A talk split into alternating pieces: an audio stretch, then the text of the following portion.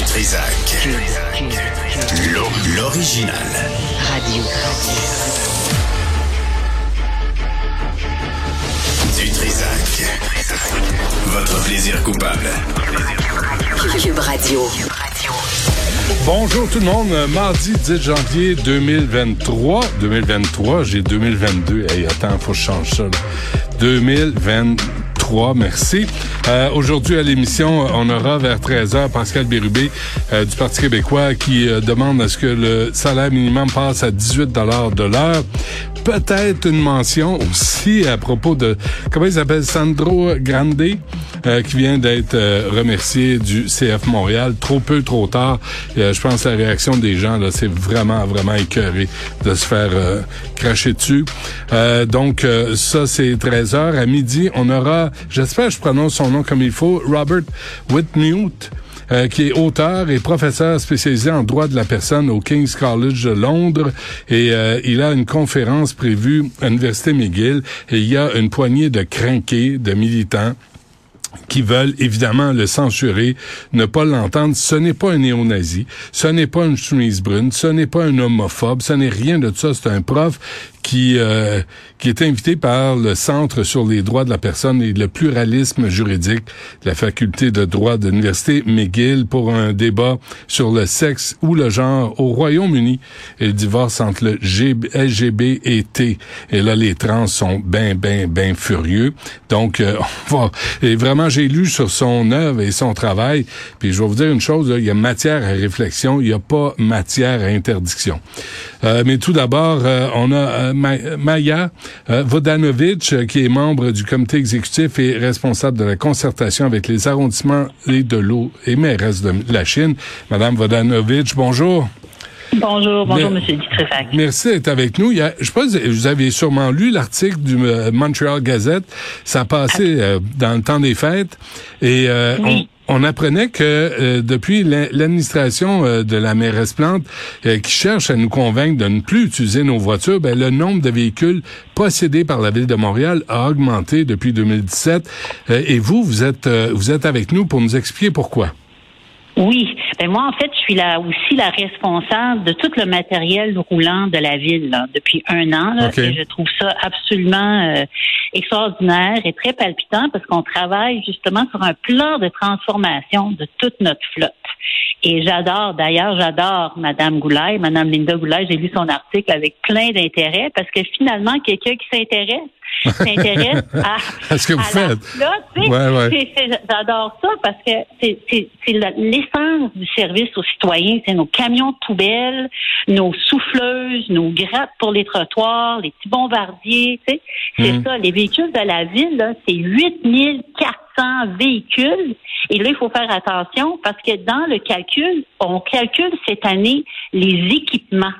Parce qu'une tête de souffleuse, quand on achète une saleuse, quand on achète une gratte, quand on Mm. achète une citerne, ça compte comme un équipement qu'on inclut maintenant dans le véhicule parce qu'on doit les maintenir et l'entretenir. OK. Est-ce que, est-ce que c'est. Est-ce que Oui. c'est la raison pour laquelle on, on dit que la flotte de véhicules à la ville de Montréal est passée en 2017 de 7372 à aujourd'hui 8369 Oui. parce que vous avez ajouté On a ajouté les équipements. Puis les équipements, il y en a 2500. Alors, euh, c'est une des raisons pour laquelle ça a été augmenté. Mais nous, dans les premières années, là, on voulait vraiment là, offrir le service aux citoyens. On voulait s'assurer que tous les arrondissements aient assez de bombardiers, que tous les arrondissements aient leurs souffleuses, qu'il y ait de leurs nacelles. Tu sais, nous, à la Chine, moi, je suis mairesse de la Chine, Mhm. on a un camion, on a un camion d'ordures qui date de, il y a 22 ans. on a une essoucheuse pour enlever les racines des arbres là, qui date des années 70. On a un parc de véhicules qui, on a un parc qui est vieillissant. tu sais. Alors, il faut le mettre à jour. Vieillissant Mais ou- oui, il y a un problème. ou pas mal vieux. problème. OK. Il est vieux. Bon. On a un problème. Mais est-ce que- on y a- En excluant l'équipement là, est-ce que Oui. euh, est-ce que est-ce que on est-ce que vous avez augmenté le nombre de voitures et de VUS et de véhicules à On n'a essence? pas, on n'a pas augmenté, mais on en a trop. Moi, je peux vous dire qu'on en a trop parce qu'on est en train de regarder ça, puisque Linda Goulay a, a ressort, c'est complètement vrai, c'est que en moyenne, il y a des voitures de service dans les arrondissements et à la ville-centre pour les services centraux comme pour l'eau, etc., qui sont utilisés juste 4400 km par année. Ça n'a pas de bon temps. Puis il y a des autos qu'on a découvert qui sont utilisées moins de 2000 km par année. Alors là, ce qu'on s'est dit, puis là, on a fait un immense plan de transformation pendant toute l'année, là, puis on a déjà fait des projets pilotes de partage. Puis je vous dis, c'est difficile tout le monde est habitué à avoir son char. Hein? Puis toutes les, on a des inspecteurs, on a des évaluateurs, des surveillants de chantier, d'entretien des bâtiments. Quand les gens viennent à la ville, ben, ils ont leur auto de service. Mais là, on va imposer, on a appelé ça la mutualisation, c'est qu'il va avoir des poules d'auto, un peu comme commune auto. Tout le monde va pouvoir prendre un numéro puis dire ben moi là je vais avoir besoin de, l'auto à telle date puis telle date puis il y a eu beaucoup de résistance à ça. OK, mais comment madame euh, comment ça marche là présentement là, c'est que il y a, des employés qui ont les clés d'un véhicule qu'ils utilisent quand ils veulent? Oui, oui. En ce moment, c'est ça qu'on a découvert. En ce moment, chaque chaque arrondissement a euh, différents services. Tu sais, as le service des parcs, le service de l'eau. Puis là, ils ont, ils ont des autos. Ils ont, des, ils ont leur propre flotte. Puis là, on en, en regardant tout ça, parce que c'est juste depuis 2017 fin 2017, là, sous l'ancienne administration, que ça a été centralisé tout ça. Avant, tous les arrondissements étaient indépendants puis achetaient leurs propres affaires. Puis là, ça a pris tout ce temps-là pour comprendre comment tous les arrondissements fonctionnent, tout ce qu'on a. On a fait un grand portrait, puis là, on découvre des choses. Moi, j'ai trouvé ça fascinant cette année là, de voir, OK, là, là, ça veut dire qu'il y a trop d'autos pour chaque service, alors on va pouvoir partager certains camions, on va pouvoir partager certaines autos. Puis je vous donne un exemple de partage. Euh, par exemple, pendant l'hiver, on a beaucoup de camions. Hein. On a 2200 camions qui, qui là, pendant l'hiver. 2200. Alors ça, on l'utilise pas tout en été. Alors là, en été, la ville-centre, on s'est dit, ben là, on va, nous, on va déplacer des terres contaminées. On, à place de payer à contrat, on va le faire nous-mêmes avec nos cols bleus. Mhm. On va utiliser notre compétence interne. Mhm. Puis, donc, regarde, on va aller prendre le camion de Saint-Léonard, puis le camion de, du Sud-Ouest, puis le camion de la Chine, puis on va transporter de la terre. Puis on n'ira pas acheter de nouveaux véhicules pour le service qu'on crée parce que on l'a déjà. Ben oui. Puis ça, on peut juste le faire en ayant le portrait global. OK. Est-ce que vous aviez pas avant? Non. OK. Euh, là, Mme Vodanovic, euh, y a, on, lisait aussi dans vraiment l'article de la Gazette, le Montreal Gazette, autant que le journal me tape ses nerfs, autant que cet article-là était bien fait. Euh, on, dit qu'à peine 6% des véhicules sont électriques ou hybrides. encore une fois, si j'étais mauvais puis malveillant, je vous dirais, vous prêchez pas par l'exemple. OK. Bon, mais là, je suis vraiment content qu'on en parle. Vous pouvez pas vous imaginer. Parce que quand on fait, nous, nos appels d'offres, ça fait depuis, tu sais, il y avait eu la pandémie, puis là, il y a la guerre en Ukraine, et il y avait, il y avait vraiment, là, il n'y a pas de véhicule sur le marché. Puis demander à n'importe qui qui veut s'acheter une auto électrique, il faut qu'il attende un an, deux ans. Même une, petite berline, là, bien ordinaire, des fois, il faut attendre six mois pour l'avoir. Alors nous, là, tu sais, quand la police a besoin de chars, là, on dit, on veut bien avoir tout électrique, mais il n'y en a pas sur le marché. Tu sais, ils disent, bon, ça va prendre deux ans, ça va prendre trois ans. Hmm. Alors on dit, ben là, pour l'instant, ben on va en, on va en commander des hauts gaz, là, parce qu'ils ont besoin de fonctionner. Tu sais. Hmm. Puis, mais on essaie, on fait tout ce qu'on peut, mais tu sais, des fois, on va en appel d'offres pendant euh, trois fois. C'est trois fois un appel d'offres, pas de soumission. Il n'y en a pas. Ah Alors, il n'y en a pas, puis, ah. puis on a changé nos appels d'offres, puis on donne des... Vous, vous évitez tous les que, détails. Mais est-ce que, est-ce que des voitures électriques, des véhicules électriques, peut-être hybrides, euh, ça serait convenable pour euh, le service de police? Oui, oui, oui, mais la police, tu sais, elle a des police packs qu'on appelle. Alors on teste, ils testent leur euh, leur véhicule. Hein. Alors euh, puis là, on a engagé quelqu'un qui, ben, en tout cas, quelqu'un nouveau dans le service qui va vraiment travailler avec la police pour voir vraiment qu'est-ce qu'on peut aller chercher qui est bon tout en étant testé par puis qui passe le test de, de police. Comme par exemple les motos pour la police, on vient d'en commander récemment là. Puis euh, il faut qu'ils fassent un court circuit. Puis les motos de police, il faut qu'ils ralentissent. Il faut qu'ils soient solides en ralentissant. Alors c'est pas toutes les motos qui passent ce test-là. Alors c'est pour la police puis pour les pompiers, il faut vraiment euh, être sur mesure. Puis oui, on fait l'électrique quand on peut.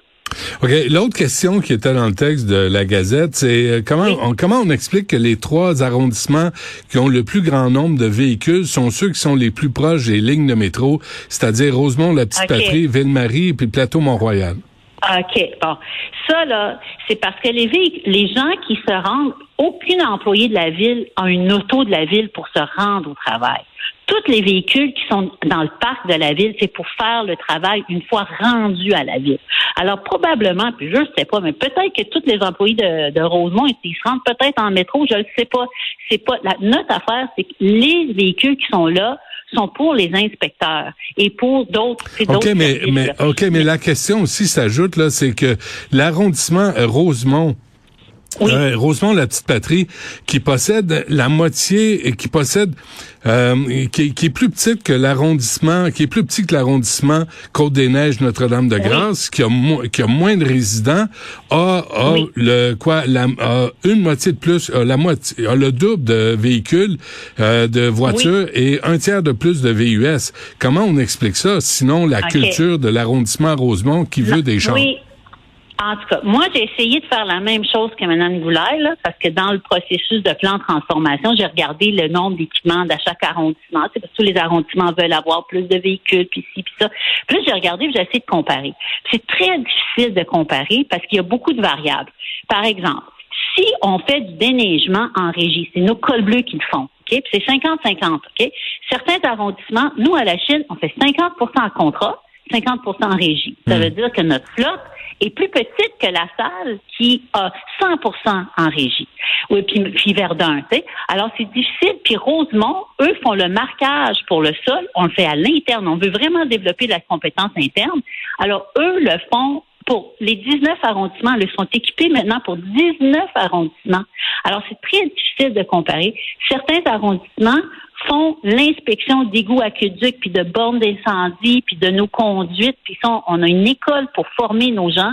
Alors, nous, à la Chine, on a plein de camions pour aqueducs. Il y en a d'autres arrondissements qui donnent ça contrat. Alors, c'est dur de comparer, tu sais, parce que c'est ça, il faut avoir plein d'XYZ là, pour, euh, pour vraiment faire une bonne comparaison. Mais cette comparaison, là, doit être faite. Dans notre plan de transformation, on veut que ça soit équitable pour tout le monde.